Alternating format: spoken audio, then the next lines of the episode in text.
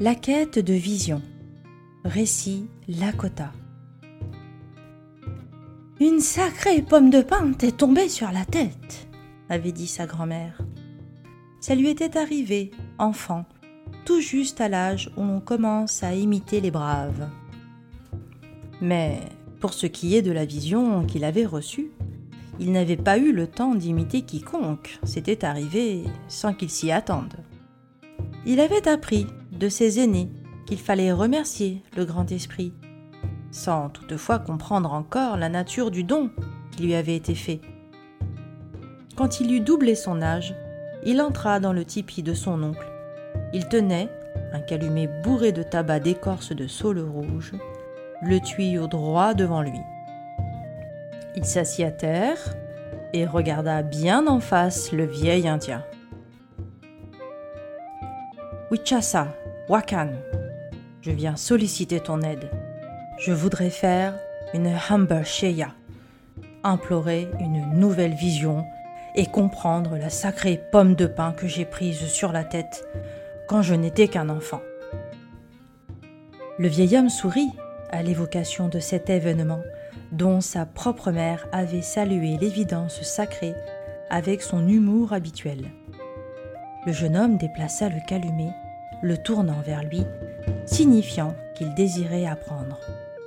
Le saint homme hocha la tête, ferma un instant les yeux et demanda, comme il l'avait déjà fait plusieurs fois par le passé, qu'il lui raconte la vision qu'il avait eue. C'est ainsi que font les sages. Ils savent qu'on ne dit jamais deux fois la même chose, ni de la même façon, et que le temps aussi se déplace dans un cercle. Le vieil homme l'écouta attentivement et lui dit Ah oh, cela est bon, je vais demander au grand-père. Puis il leva les mains vers Wakantanka et salua les quatre directions. Caribou, qui jaillit de la sève de l'arbre, tu porteras bientôt un autre nom. Je vais t'aider à te préparer afin que tout soit fait selon les règles. Sur quoi ils sortirent du tipi en levant la main droite, le calumet offert au ciel. Wakantanka, grand esprit, entends la voix de celui qui cherche ses mocassins. Il a besoin d'aide pour marcher avec le mystère. Ô vous, toutes choses sacrées, fumons ensemble, j'ai parlé. Durant les semaines qui suivirent, Ours qui danse aida le jeune homme. Ils fixèrent le temps de l'imploration, préparèrent l'inipi, la loge de sudation, et décidèrent du lieu où se tiendrait sa humble sheya. Le jour venu, le Wichasa Wankan dirigea la cérémonie. Il purifia l'espace sacré, se déplaça dans le cercle Tate Topa et partagea le calumet offert à Wakantanka avec toutes les choses vivantes. Il implora l'aide du grand esprit, associa les êtres ailés aux invocations et fit des offrandes de graines et des sachets de tabac. Puis, invitant tout l'univers pour l'inipi, Mitakoye Oyasin, il réitéra sa demande d'aide à celui qui allait passer quatre jours seul sur la colline, exposé au froid, aux bêtes et aux grands mystères. Après la sudation et les chants, l'implorant monta seul, pieds, jambes et torse nus.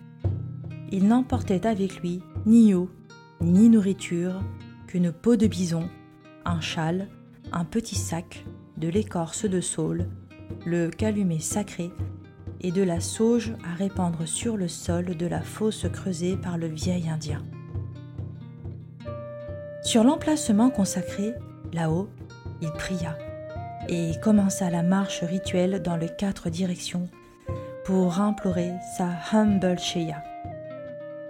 Le cri d'un corbeau déchira le silence, comme un signal destiné à sa peur, signifiant qu'il pouvait enfin regarder la colline accueillir les esprits. Au coucher du soleil, un murmure agita les feuilles des arbres. Il sentait une présence, un mufle derrière lui qui le poussait vers la fosse.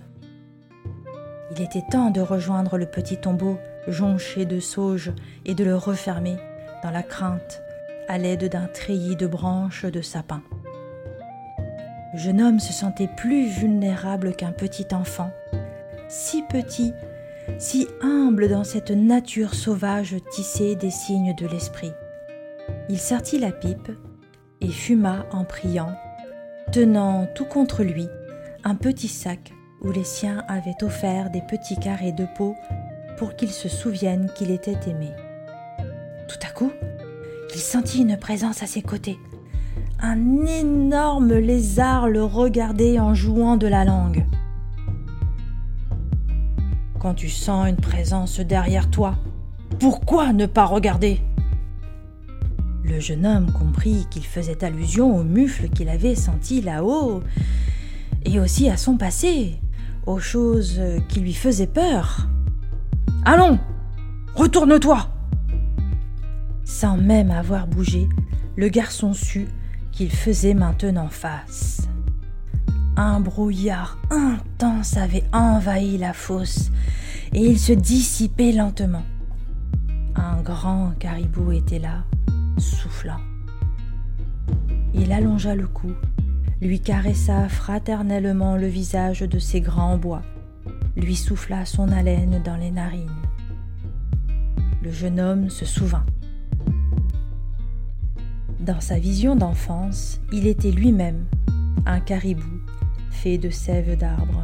Il devenait le cœur d'un arbre dansant. Il était maintenant le caribou.